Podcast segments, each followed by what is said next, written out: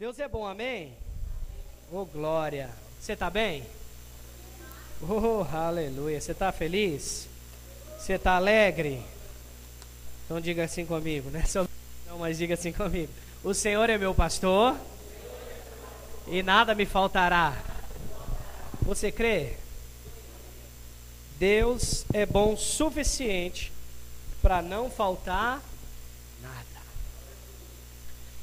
Diga assim comigo: Eu sou suprido em tudo. Você crê? Aleluia. Diga assim comigo: Eu sou mais do que vencedor, abençoado em todas as áreas. Você crê nisso? Aleluia. Vamos mais uma declaração? Mais uma.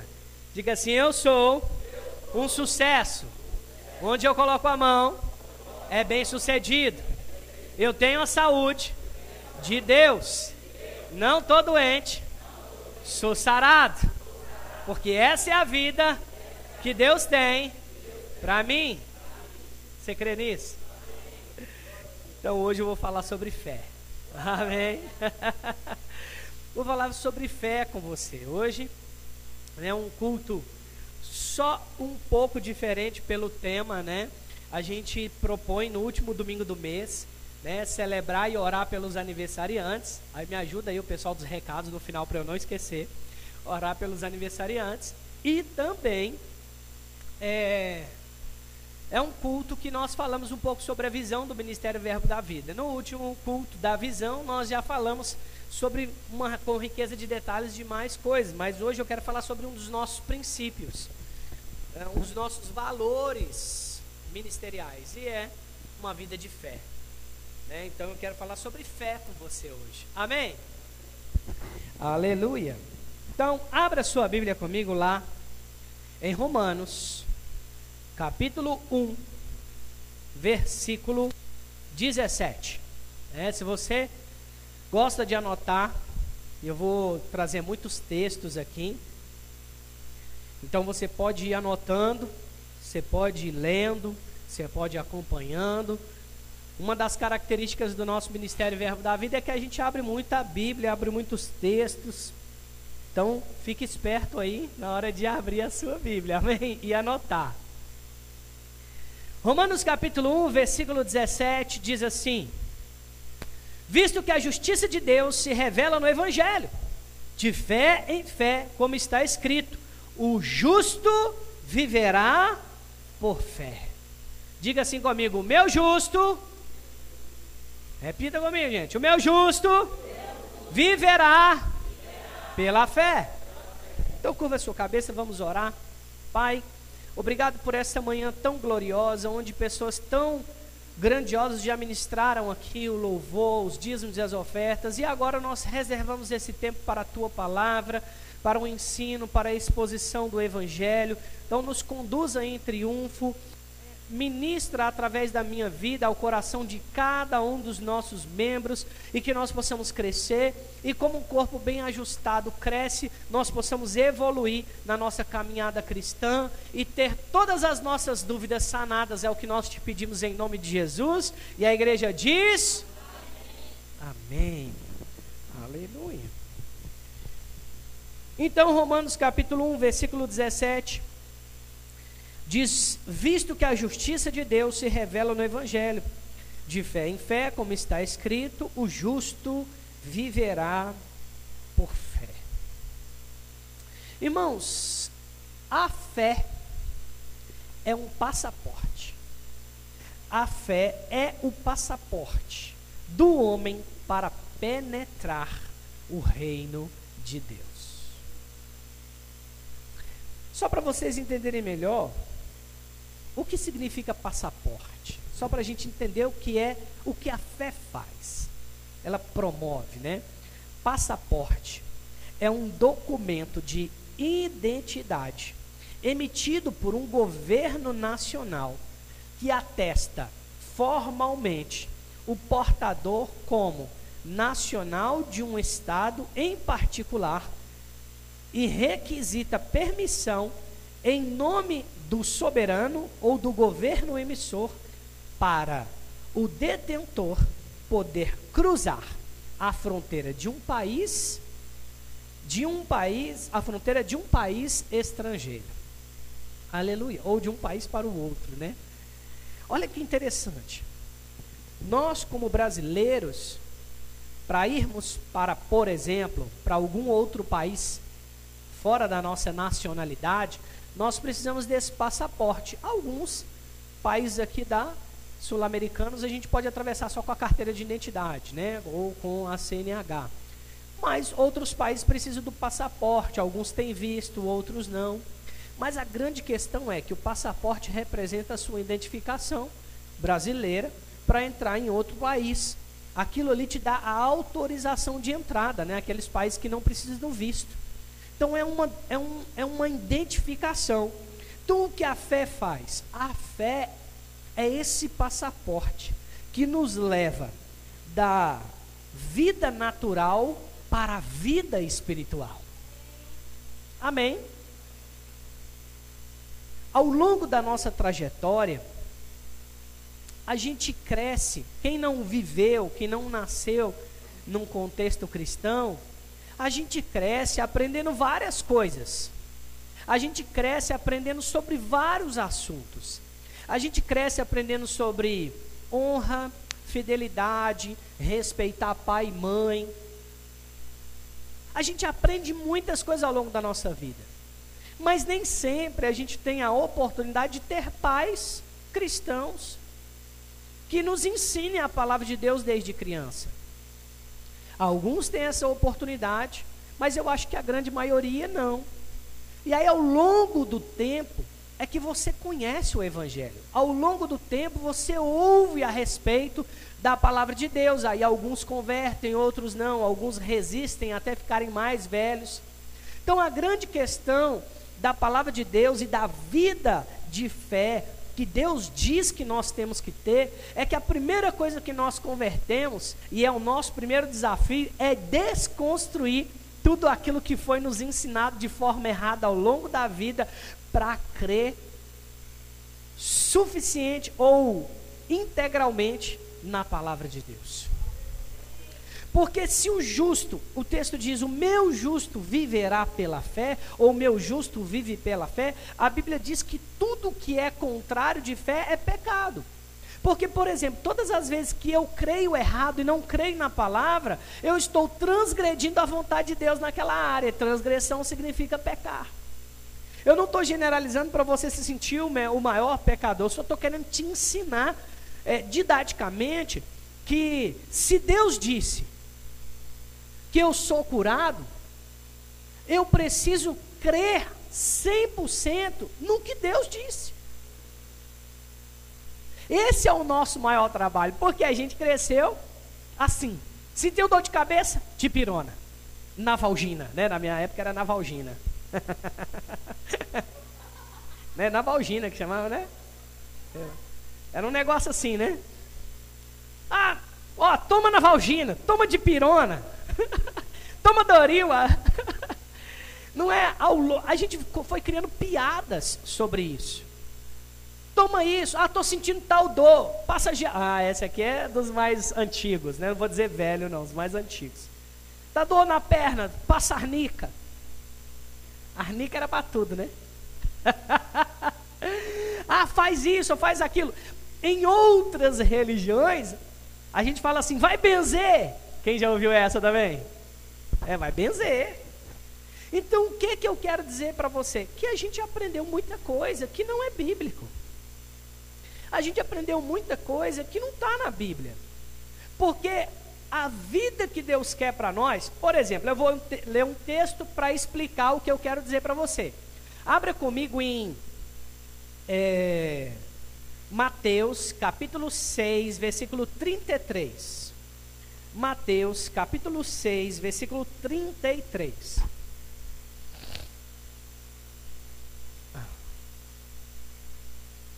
É, bom, eu vou ler alguns versos anteriores. Volta para mim alguns versos aí. Vai, vai, lá no, sei lá, no, no, volta, por favor, um pouco mais. Mais. Hum, mais um pouquinho. Hum, mais um pouquinho. Ó, tá aqui. Só até aqui tá bom. Por isso vos digo: não andeis ansiosos pela vossa vida. Verso 25. É, quanto ao que haveis de comer ou beber, nem pelo vosso corpo, quanto ao que haveis de vestir. Até aqui por enquanto. Olha só o que Jesus está ensinando os discípulos. Jesus ele diz: Olha, não andeis ansiosos pela vossa vida. E o que, o que eles estavam ansiosos aqui em relação à vida? Comer, beber e vestir. E vestir. Ou seja, as preocupações da vida. Porque a gente cresce aprendendo isso, né? Vai estudar para você ser alguém. E quando o pai da gente fala vai estudar para você ser alguém, está falando assim, vai estudar para você formar, para você ter uma profissão, para você ganhar dinheiro, para você não ficar preocupado com o que você vai comer, beber e vestir. Não é mais ou menos isso? Vai correr atrás dessas coisas. É isso que, eh, que a gente é ensinado. Vai correr atrás dessas coisas para você não ter falta de comida, bebida e roupa. Viver da vida, das coisas da vida. Aí Jesus ele continua dizendo assim, ó: Não é a vida mais do que alimento, nem o corpo mais do que as vestes. Observai as aves do céu, não semeiam, não colhem, não ajuntam em celeiros, contudo, vosso Pai celeste as sustenta. Porventura, para nós, Jesus está dizendo, não valeis vós muito mais do que as aves? Porque quando o Senhor, isso aqui são os textos que nos revelam a vontade de Deus para mim para você. Então, quando eu penso em falta, eu preciso ler esse texto, Jesus dizendo: Você não é mais importante do que as aves? E aí Jesus está dizendo: Deus não sustenta as aves, mas você não é mais importante. Mas Deus sustenta as aves. Aí o Senhor está dizendo, mas você é mais importante. O que Jesus está querendo dizer? Se Deus sustenta aves, ele, ele, não vai, ele não vai sustentar você? Essa é a grande questão. O Senhor está dizendo: o justo viverá pela fé. Então eu preciso acreditar que o que Jesus está dizendo é verdade. Eu preciso gerar uma confiança tão grande no Senhor para entender que o que Jesus está dizendo é verdade. Ele quer me sustentar, Ele quer me suprir, Ele quer me prosperar, Ele quer me dar saúde, mas eu preciso crer, eu preciso gerar um relacionamento tão forte e profundo com o senhorio de Deus com Cristo e com o Espírito Santo, a ponto de acreditar que se eu estiver fazendo a minha parte, o Senhor vai fazer a parte dele. Amém? Aleluia. Vamos continuar lendo. Qual de vós, por ansioso que esteja, pode acrescentar um côvado, um dia, ao curso da sua vida? Quem? que vai estar tá tão assim, querendo fazer algo, tão ansioso de querer adquirir, que vai acrescentar mais um dia. Deixa eu dizer, abrir um parênteses aqui para você. Nesses últimos 15 dias, eu tive algumas experiências né, com sepultamento. Né? Eu sepultei. Semana passada fiz o velório de uma pessoa em outra cidade. Durante o velório, eu falei isso aqui no culto. Vou só passar rápido aqui. Durante o velório, uma pessoa passou mal pessoa que estava ajudando a fazer o velório passou mal e faleceu também, durante o velório. Foi para o hospital, né? Mas faleceu. A gente fez o que a gente podia lá na hora, mas faleceu. E aí, sexta-feira eu recebi uma notícia um pouco muito ruim também. Uma amiga de muitos anos veio a óbito através de uma fatalidade. Só que qual era a grande questão? A gente sempre fala de saúde, de cuidar do corpo, de cuidar do que come, do alimento que come, é, de fazer uma atividade física, para você não ter que ir para meios é, cirúrgicos, né? E aí essa pessoa foi lá, fez uma cirurgia, uma, fez uma bariátrica, redução de estômago, e aí depois de alguns meses não pode comer qualquer coisa e ela né, ingeriu algo que não podia, passou mal, é, teve algum contratempo, né? Comeu camarão, não podia, ter uma alergia. Aí até ir para o hospital, ela ficou sem ar, chegou no hospital, faleceu. Né, 35 anos, muito jovem, é uma fatalidade. Não era, não era da vontade de Deus que ela fosse. Eu tenho certeza disso, não era o momento, muito jovem. Mas a grande questão é, às vezes a gente está muito mais preocupado com o corpo do que com nossa vida espiritual. A gente está muito mais preocupado em cuidar de algumas coisas, esteticamente falando, do que cuidar do que nós precisamos desenvolver, que é um relacionamento com Deus, que é um relacionamento profundo, que é um relacionamento de confiança. Porque desde quando a gente nasce, a gente sabe que um dia a gente vai morrer. Esse é o curso da vida. Mas a grande questão é o desligamento dessa vida da terra natural para a vida espiritual nós precisamos ter certeza de onde a gente vai. Para onde a gente vai? Porque o apóstolo Paulo fala assim: olha, viver é ganho, morrer é infinitamente melhor. Porque ele sabia da certeza da sua morte, para onde ele iria, estar com Cristo. Ele diz: é infinitamente melhor estar com Cristo. Então a grande questão nesse texto aqui, pode voltar para o texto, por favor? Nesse texto, ele está falando um pouco disso. Vocês às vezes estão tão preocupados com as coisas comuns da vida que estão desligados de uma conexão que precisa ser mais evidente, uma vida de fé, uma vida de justiça, uma vida de adoração, uma vida de busca ao Senhor. Mas para isso eu preciso viver uma vida de fé, porque a fé é o que move a vida espiritual. A fé é o que nos faz acessar todas as outras coisas. A fé é o nosso passaporte. Ela nos dá acesso a todos os lugares.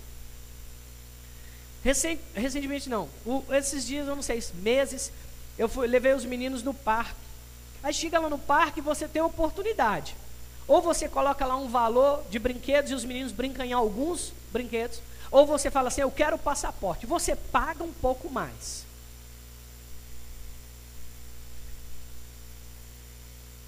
Subiu esse exemplo aqui agora. Olha só. Para acessar o, o passaporte, você vai ter que pagar um pouco mais caro. Mas ele vai te dar todo o acesso. Se você quiser brincar só numa parte, é opção sua. Livre-arbítrio. Mas às vezes não está faltando, não é condição de comprar o passaporte, é porque você não quer. É porque você se limitou a brincar só em alguns lugares. Mas o Pai queria que você fosse em todos. Então a fé é esse passaporte que nos leva até acesso a tudo. Mas é o tanto que eu busco, é o tanto que eu leio, que eu conheço, que eu aplico, que eu posso dizer aqui que seria o, o se consagrar mais, o gastar mais tempo com o Senhor, é que vai fazer você realmente acessar tudo isso. Porque tem muita gente que vem à igreja e vai-se embora e acessa só uma parte, não acessa tudo. Acessa só aquela parte da paz, aquela parte da alegria, quando na verdade o Senhor tem suprimento completo, o Senhor tem vida abundante, o Senhor tem é, alegria, paz, o Senhor tem finanças restauradas, família abençoada, o Senhor tem saúde. Então é um pacotão completo, não pode ser só uma parte. O que o Pai quer, o que Deus quer, não é só um pouquinho, é tudo. Mas também nós precisamos acessar isso, buscando mais. Então vamos continuar no texto aqui. Aleluia. E por, é, e e por que andais ansiosos quanto ao que vestir? Considerai como crescem os lírios do campo. Eles não trabalham, eles não fiam. Eu, contudo, vos afirmo que nem Salomão, em toda a sua glória, se vestiu como qualquer, como qualquer deles. Ora, se Deus veste assim a erva do campo, que hoje existe e amanhã é lançada no forno. Quanto mais a vós outros, homens de pequena fé. Meu Deus.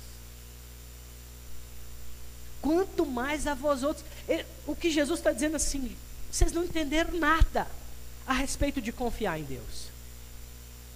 Isso Jesus está falando para os discípulos. A gente pode fazer uma aplicação na nossa vida. Porque se Deus cuida dos pássaros, se Deus alimenta os pássaros e cuida dos pássaros, se Deus cuida das, da natureza, estabeleceu a, a, um, um sistema para que ela cresça, evolua, morra, pereça, Ele está dizendo: se Deus faz isso por aquilo que não é mais importante, Ele está dizendo: e por vocês? E por nós? Vocês não acham que Deus tem capacidade de fazer muito mais? Será que esse poder de Deus para nos suprir não é muito maior? Porque afinal de contas, Davi diz: Nos fizestes um pouco menor do que Deus, e nos coroastes de glória e honra. Aleluia! Nos deu poder, domínio e autoridade. Nós, que o Senhor diz que somos imagem e semelhança.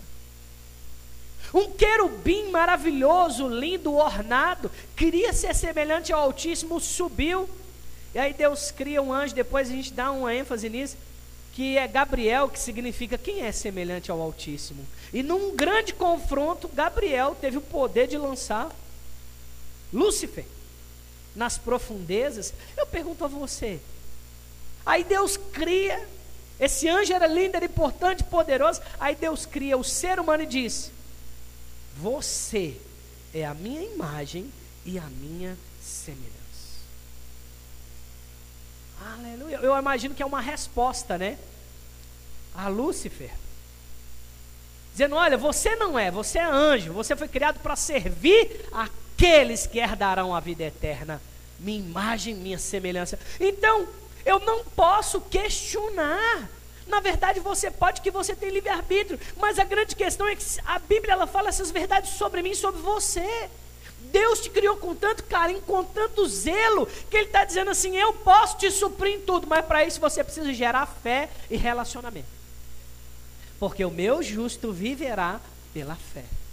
E como é que eu acesso essa vida? Aí o verso, aí pode continuar isso. Portanto, não vos inquieteis, ou seja, a inquietação, a ansiedade te dispersa.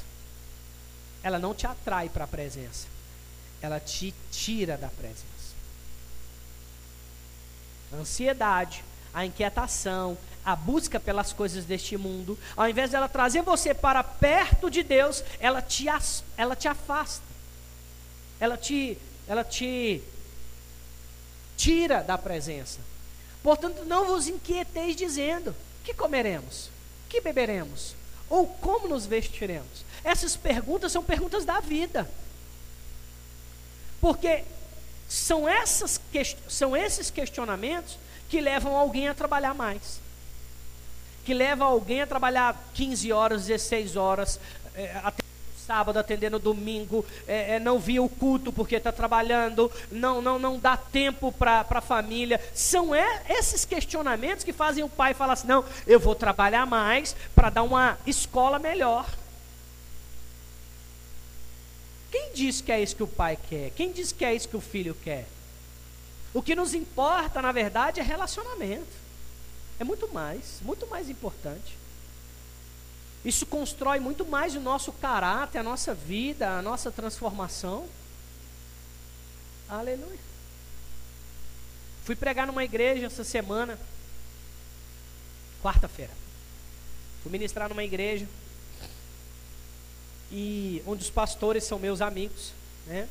E quem está à frente da igreja lá é, é, é, é, são os dois, mas quem começou foi a, a esposa, a Riane.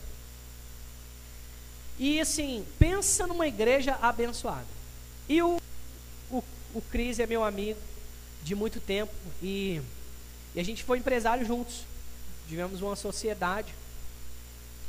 E, e é engraçado, irmãos. E eles hoje são muito prósperos.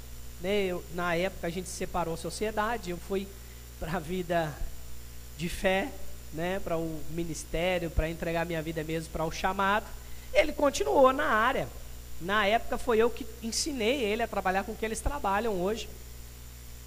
E eles prosperaram muito. E aí esses dias ele chegou para mim e ele tá por mais que ele ajude a pastorear a igreja, ele ainda ele tem uma vida mais corporativa do que ministerial. Aí ele chegou esses dias, eu abracei ele. Nesse dia a gente chegou, se abraçou. E ele falou assim. Ele começou a chorar. Ele falou assim: Cara, eu tive um sonho com você. Eu falei: Mesmo, Cris? O que aconteceu? Ele falou: Eu sonhei, rapaz, que você ia assumir um, assumir um negócio. Mas aí Deus falou comigo que você não precisava disso. Que como é que foi, amor?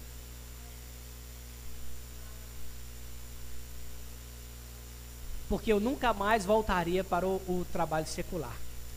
Porque quem me sustentaria seria o Senhor. Eu falei, amém. E eu imagino que ele estava pensando nisso, pensando em talvez me propor alguma coisa. Imagina que teve esse sonho, pensando nisso, né? E me propor alguma coisa. E ele disse assim, Gui, Cara, eu estou com muito trabalho, eu estou fazendo muitas coisas. Hã? Muitas, é, ele, aí ele falou muitas lojas e tal. Mas eu queria ser igual você, que não está preocupado com dinheiro, com as coisas, que não está preocupado com isso, cara. Vocês têm o suficiente, mas vocês têm o mais importante. Às vezes, quem está atrás do dinheiro quando encontra o dinheiro, olha para trás e fala: Eu perdi muita coisa por causa do dinheiro.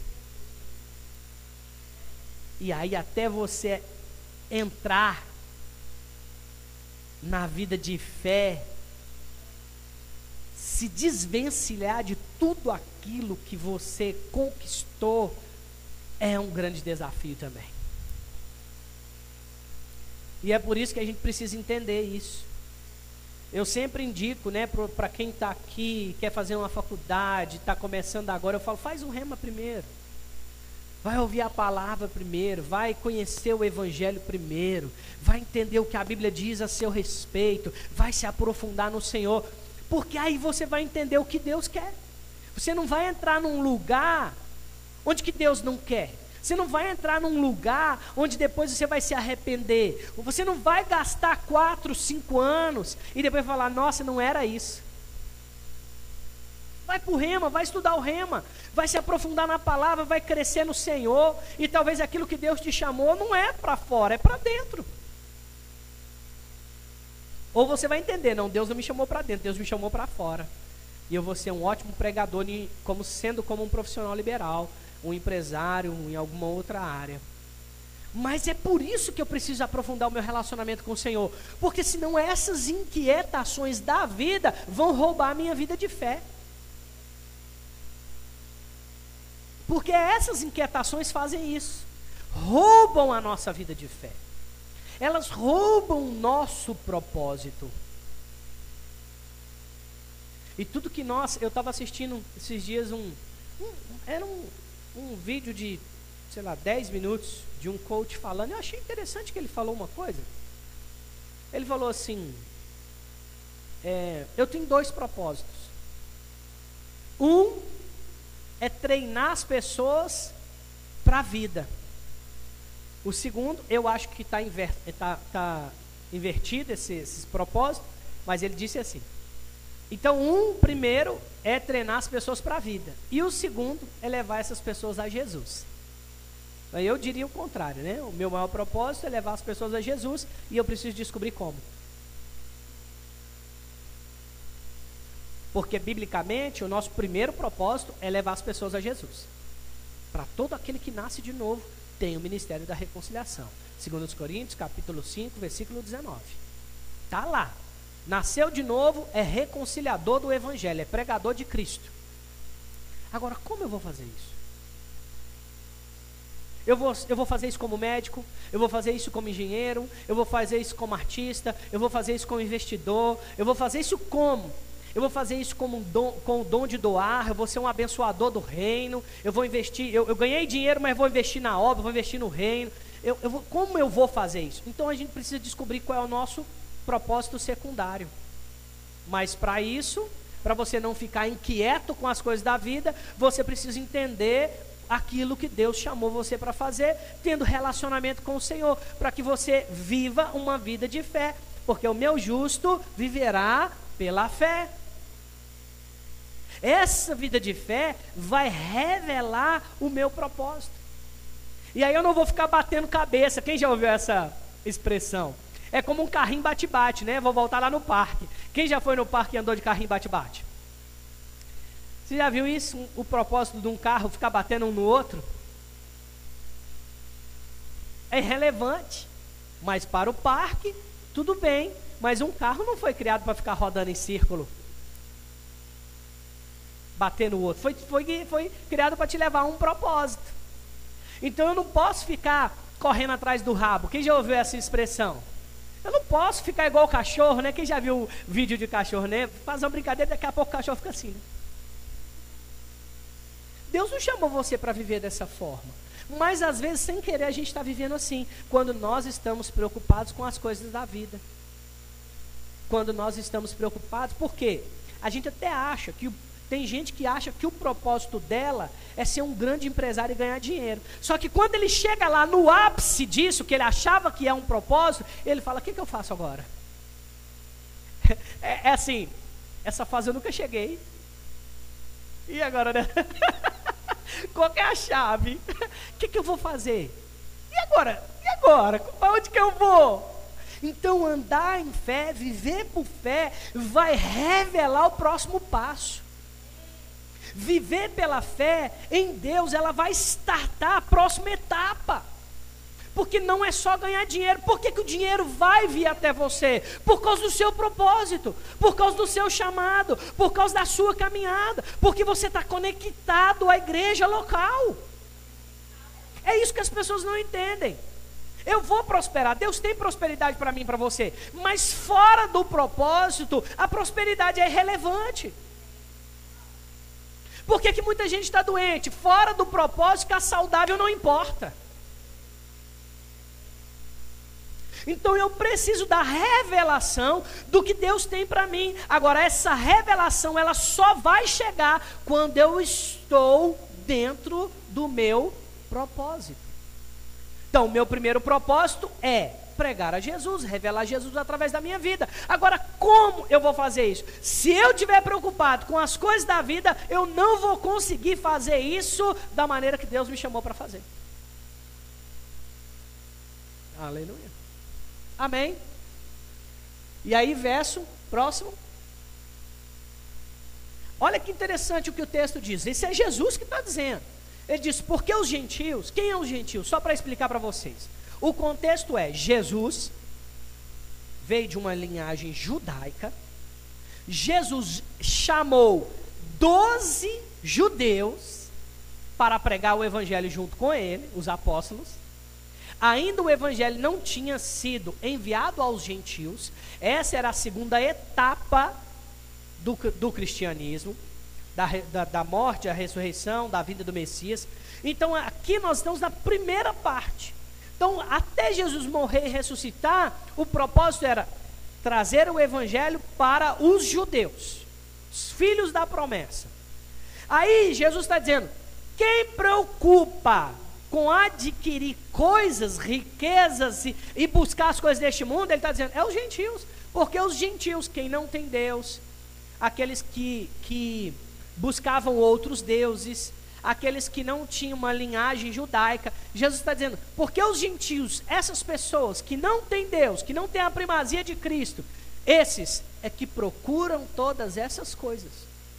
Pois vosso Pai Celestial sabe que vocês sabe que necessitam de todas elas. Então Deus sabe que eu e você, do que eu e você precisa. Deus sabe Sabe aquele texto, o Senhor é meu pastor, nada me faltará? Ele me dá tudo que eu preciso, né? Em outra versão.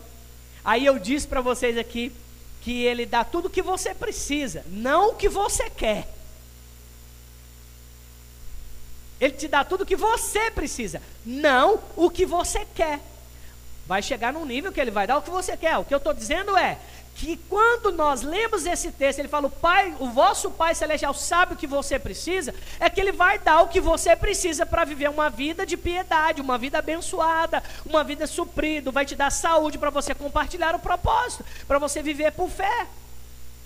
Por que, que eu estou te dando esses embasamentos? Para você entender que que nós precisamos fazer é confiar plenamente no que a Bíblia já disse ao meu e seu respeito. Qual é o meu papel aqui como ministro, como pastor? É falar para você, explicar para você o que a Bíblia está dizendo. E você precisa pegar isso, colocar em prática na sua vida para você, ver o manifestar da bondade de Deus para a sua vida. Essa é a vida de fé. Aí, próximo. Aí, aqui a gente entra nesse, nessa parte do ápice dessa palavra, onde Jesus diz: buscai Buscai, pois, em primeiro lugar o seu reino e a sua justiça, e todas estas coisas, quais coisas? As coisas da vida. As coisas que você estava questionando: como comeremos? Como beberemos? Como vestiremos? Ou seja, como vamos viver? Como vamos ser supridos? Como é que vai ser esse negócio? Como é que vai chegar? Aí ele está dizendo: o que você precisa fazer é, primeiro, mergulhar no reino. Aleluia. Mergulhar no reino de Deus e na sua justiça. Oh, aleluia. Ele está dizendo que todas as questões das quais você está buscando, elas serão reveladas. Vai chegar, vai chegar sabedoria, vai chegar conhecimento, vai chegar saúde vai chegar abundância, vai chegar prosperidade. Aquilo que você faz, Deus vai te dar sabedoria para fazer aquilo em grande escala. As pessoas vão chegar para comprar com você, você vai prosperar naquilo. Você não vai ter grandes esforços para você prosperar, porque se você está no reino, o recurso vai chegar. Porque aí você passa a responsabilidade para Deus. Deixa eu te explicar sobre isso. Porque se Vamos supor, o SDRI aqui é. Qual área que você está, a nomenclatura para não falar errado? Marketing. O SDRI está na área de marketing. Posso falar marketing digital? Marketing digital, especialista na área. Tem trabalhado dentro desse conceito. O gentil, a pessoa que não tem Deus, que não está conectada como ele está conectado, ela vai ter que se esforçar, ela vai ter que trabalhar, ela vai ter que pensar em métodos, coisas, não que ele não tenha que pensar nisso. Mas Deus vai dar para ele favor diante dos homens e vai dar sabedoria para ele construir isso de maneira adequada, sem que ele precise perder noites, família, culto, o servir ao Senhor. Enquanto isso, aquele que está buscando isso lá fora, na mesma área, essa pessoa, ela está perdendo dias, perdendo no noites, está dormindo mal preocupada, ela está buscando fazer isso a todo modo, ela está gastando dinheiro com impulsionamento, enquanto do lado de cá, o Isri está tendo favor de Deus. E as pessoas estão se conectando a ele, e às vezes alguém lembra dele e fala assim: não, tal pessoa, o Isdri pode fazer. Espera aí que eu vou te passar o contato. Porque Deus é que está trazendo favor. Vou fazer uma retrospectiva com vocês. Vocês lembram lá em José do Egito? Tudo conspirando o contrário. Ele tem um sonho, o sol e a lua e onze estrelas se ajoelhando diante de mim, falando sobre a família, o que iria acontecer, governando.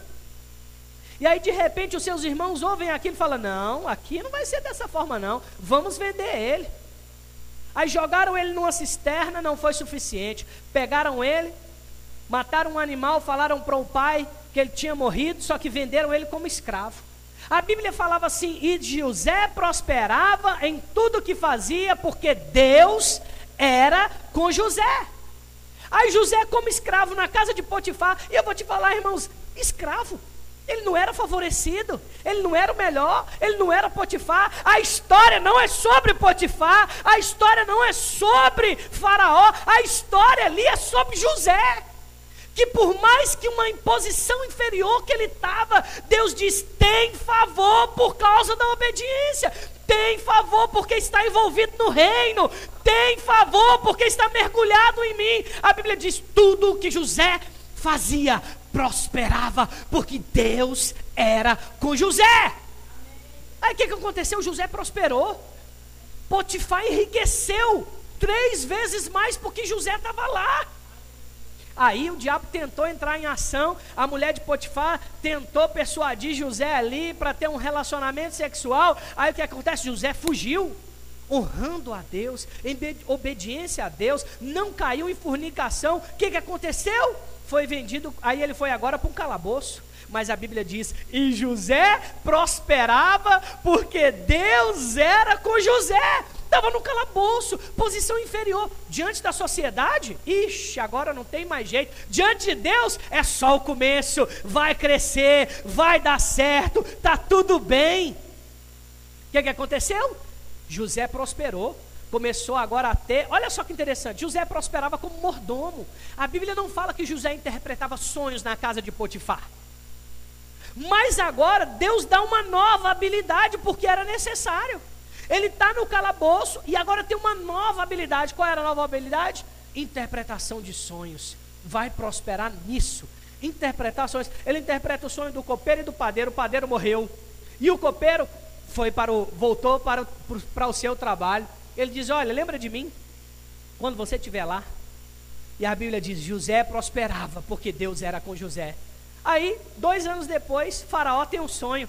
Quem é que vai interpretar o sonho de Faraó? José, porque José foi fiel ao Senhor, ele permaneceu firme no Senhor, mesmo vindo as dificuldades, ele diz: Não, eu vou ficar com essa palavra, eu vou viver uma vida de fé, é isso mesmo que Deus tem para mim, eu vou permanecer ao Senhor, morrendo ou vivendo, eu estou contente com aquilo que Deus tem feito. José é convidado para a presença de Faraó, o que, que acontece? O que, que acontece? Ele interpreta o sonho, depois que ele interpreta o sonho, ele diz: Faraó, agora você precisa encontrar um homem sábio, inteligente, prudente e que faça uma boa administração. Uau! Faraó olha para ele, estende o seu cetro e diz: Ei, não tem homem melhor e mais sábio que possa fazer isso. Então, de, de cárcere de mordomo, agora governador do Egito. O homem abaixo de Faraó era o homem que coordenava e dava as ordens.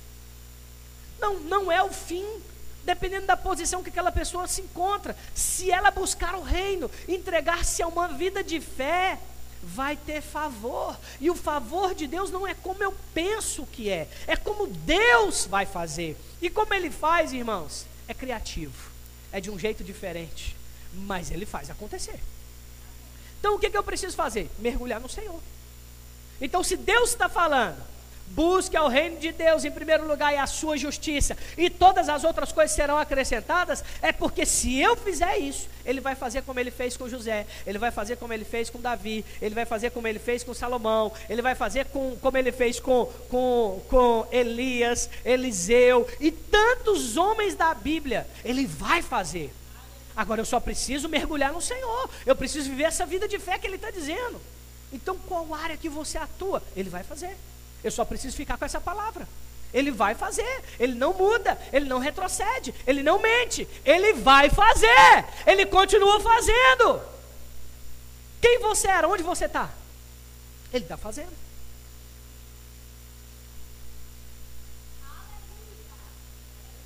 Uh. o justo viverá pela fé. É isso. O meu justo viverá pela fé. Eu preciso olhar para tudo isso que o Senhor trouxe como inspiração para nós hoje, que está na Sua palavra, e falar assim: é isso. Eu vou confiar mais em Deus. Eu vou confiar mais nessa palavra. Isso é verdade, foi Jesus que disse. É verdade. Eu vou buscar em Deus, Deus vai suprir as minhas necessidades. Eu vou buscar a Deus, Ele vai me trazer favor diante dos homens. Eu vou buscar a Deus e Ele, Ele vai me destacar onde eu estiver. Ele vai me destacar, Ele vai me dar sabedoria para criar alguma coisa. Ele vai me dar sabedoria para mim, para me fazer algo. Ele vai me dar sabedoria para adquirir riqueza. É isso que a Bíblia fala. Deus dá sabedoria para adquirir riqueza. Oh, mas sabedoria como? Eu vou, vou, ter sabedoria, a riqueza vai chegar? Não, ele vai te dar sabedoria para desenvolver alguma coisa ou para melhorar o que você já está fazendo. E a riqueza vai chegar por causa disso, porque tem favor diante de você e dos homens. Aleluia. O meu justo viverá pela fé. É por isso que Deus, é por isso que a fé é esse passaporte. Eu acredito no que a palavra diz. E pela fé, Deus me transporta para aquele lugar. A definição natural sobre fé é, só para você entender isso. Deixa eu achar aqui.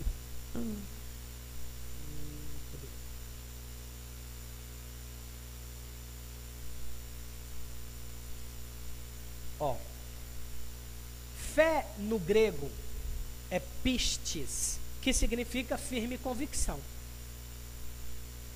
Na língua portuguesa, fé significa crer, ter confiança, acreditar.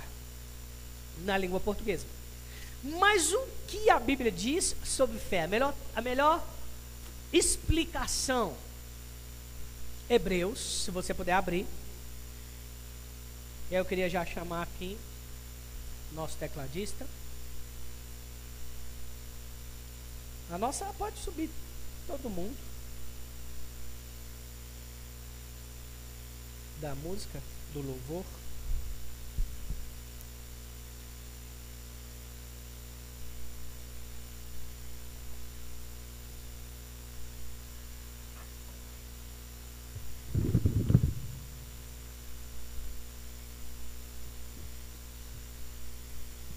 Aleluia.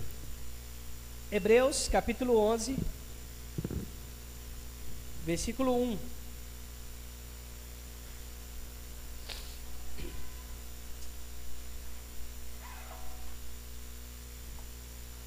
Diz assim: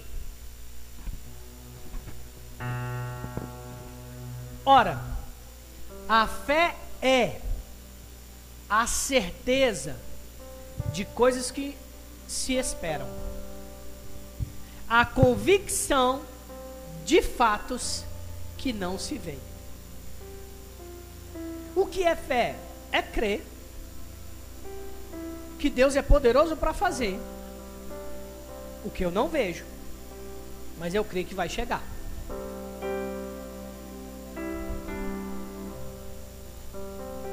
Por exemplo, às vezes você tem um sintoma no corpo. Mas a Bíblia diz que em Cristo Jesus, Deus levou as minhas enfermidades em Cristo. Não, então eu creio que eu sou sarado. É isso que Deus tem para mim, saúde. Aí você diz na sua oração: Eu não aceito. Sintoma vai ter que bater em retirada. Para os ímpios, isso é loucura. Para nós, é poder de Deus. Não é? Porque para o ímpio é, ah, rapaz, vai para médico vai tomar tal medicamento. Não, rapaz, que que é isso? Aí Deus está dizendo: não, meu filho, permanece, é poder de Deus. Fica firme, vai, a saúde vai chegar, mas você precisa permanecer. E aí você diz: Pai, obrigado, o sintoma não pode permanecer no meu corpo, eu sou sarado e curado. Pai, obrigado, essa doença não pertence a mim, ao meu filho, ao meu esposo, porque a Bíblia diz que Jesus já levou sobre si as dores, as enfermidades, o diagnóstico caiu por terra, então nós não aceitamos em nome de Jesus. E aí, essas são as nossas confissões. O apóstolo Paulo fala: Eu criei, por isso eu falei. Então eu falo porque eu creio. Eu não jogo palavras ao vento. Tem um livro ali muito interessante que se chama Poder Criativo é da língua? Não, agora eu, eu misturei dois, dois livros aqui. Né? Hã? Qual que é o da língua? É o Charles Capps? É poder criativo da língua? É isso mesmo? Não, peraí, tem um nome diferente. Não, é tem um da língua. Eu, eu, eu acho que é o da língua. Hoje eu peguei ele lá em casa lá e agora. Não, substância das coisas é o que está aqui, né? Tem não, tem um da língua, é específico, fala sobre o que você fala. Não, é outro nome. Tem esse também. Mas se tiver ali, o Humberto vai achar. Achou Humberto? Não.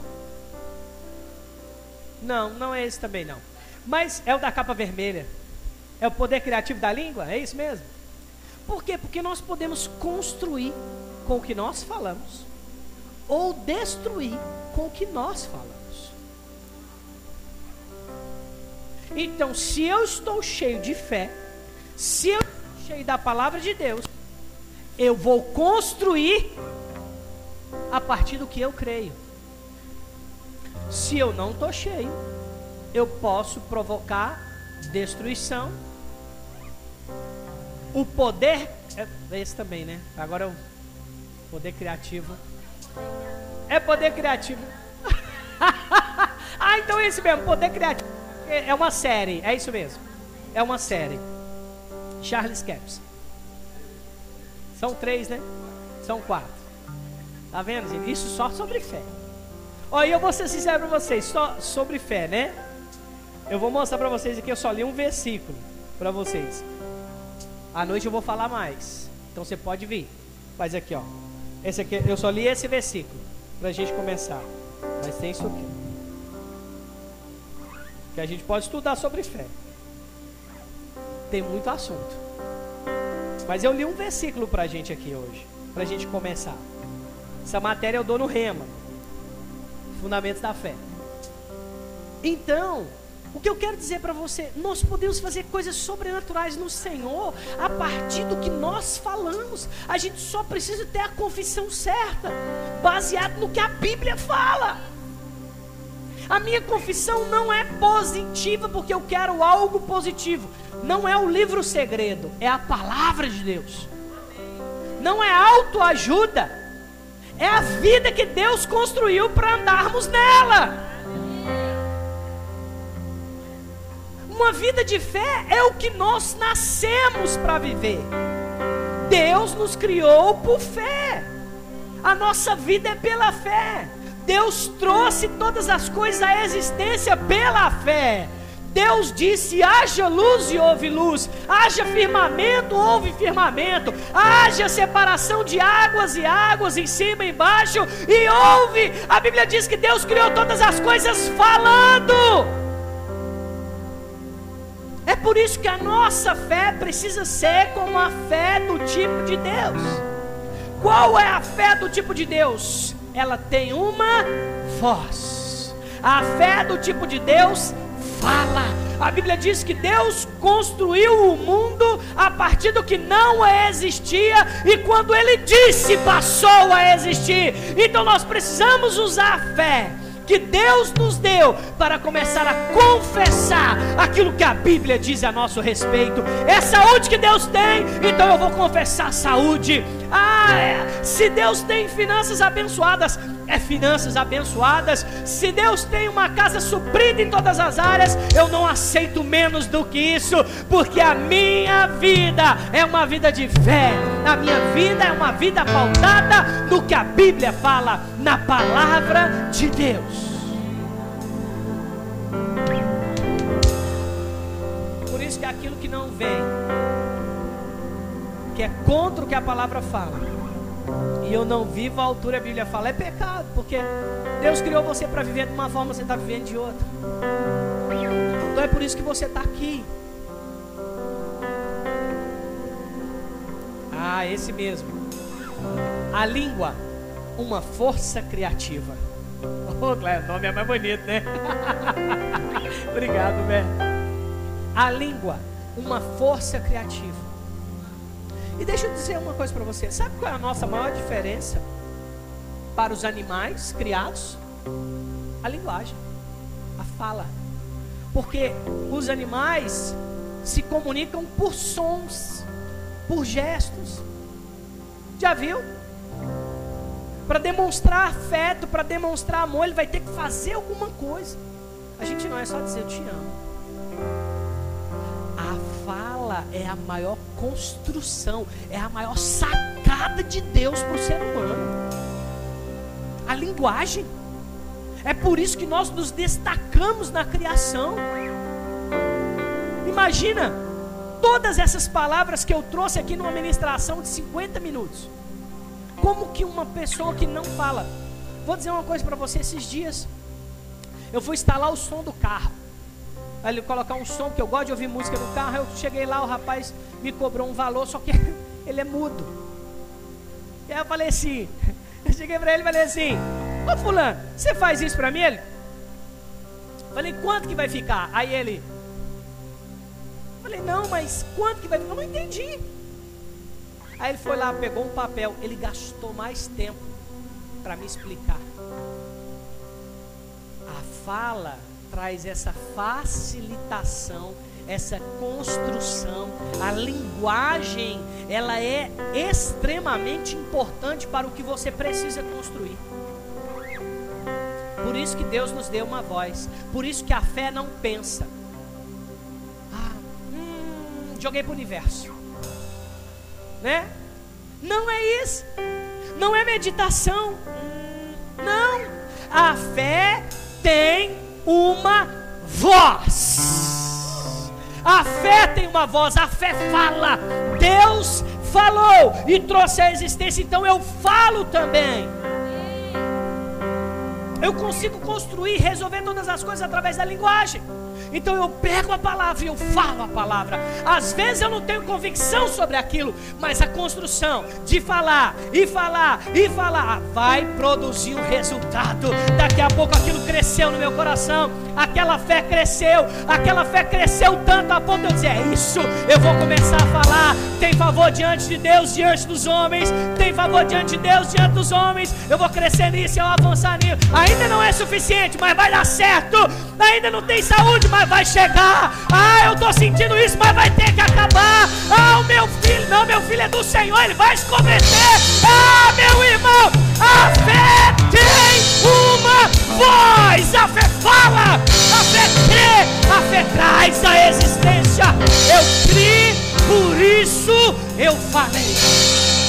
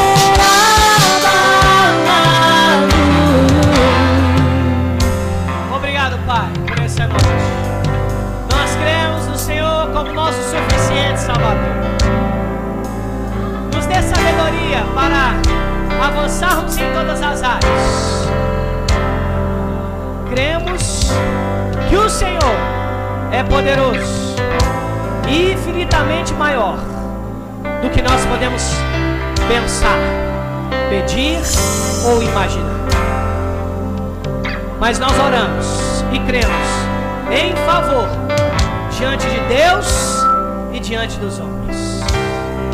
Construções espirituais. Nos dê as ferramentas certas para construir uma vida de fé, para construirmos uma vida de santidade, uma vida de adoração ao Senhor. Cremos que o Senhor morreu e ressuscitou, e que hoje o Senhor habita em nosso meio, e que o Espírito Santo está dentro de nós. Não viveremos, não morreremos, antes viveremos, e encontraremos com o Senhor nos ares. Nos dê sabedoria, viver essa vida aqui na terra, uma vida justa e cheia da tua paz. É o que nós cremos, em nome de Jesus. E a igreja diz: Amém. És inigualável,